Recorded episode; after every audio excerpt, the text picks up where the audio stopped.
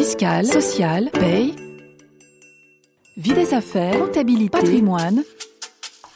RF Play, RF Play, la chaîne de la revue fiduciaire de l'information à la formation. Les petites histoires de la cour.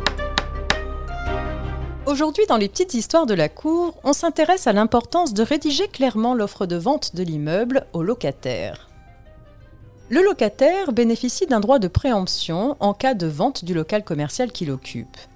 Ainsi, lorsque le propriétaire envisage de vendre le local, il doit en informer le locataire, soit par lettre recommandée avec accusé de réception, soit par lettre remise en main propre contre récépissé. Cette notification doit, à peine de nullité, indiquer le prix et les conditions de la vente envisagée. Elle vaut offre de vente au profit du locataire qui dispose de un mois pour se prononcer. Il arrive que l'offre de vente faite au locataire comporte le prix et en sus les honoraires de l'agent immobilier. Pour autant, le locataire n'a pas à régler de tels honoraires puisqu'aucun intermédiaire n'est nécessaire ni même utile pour réaliser la vente qui résulte ici de l'effet de la loi.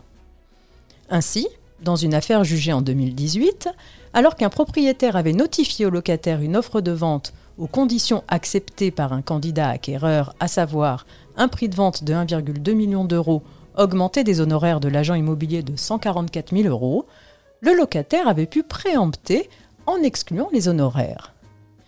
La Cour de cassation avait validé cette position tout en précisant, je cite, Le bailleur qui envisage de vendre son local commercial doit préalablement notifier au preneur une offre de vente qui ne peut inclure des honoraires de négociation. Fin de citation.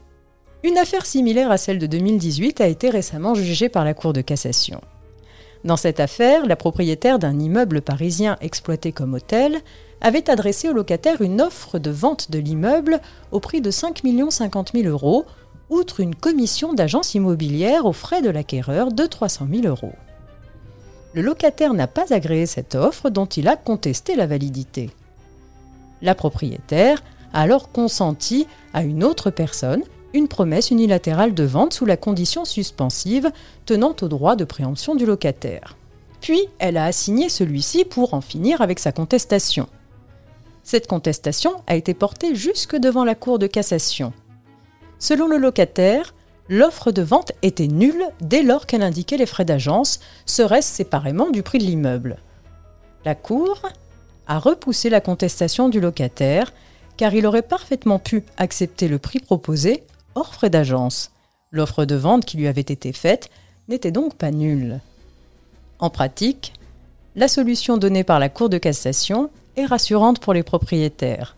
Reste que leur offre de vente doit être claire et ne pas introduire de confusion dans l'esprit du locataire. À notre sens, le propriétaire a donc tout intérêt à ne pas mentionner les frais d'agence dans son offre locataire ou à y préciser que ces frais ne sont pas dus en cas de préemption par le locataire. Les petites histoires de la cour. Retrouvez tous les podcasts de RF Play et plus encore sur rfplay.fr.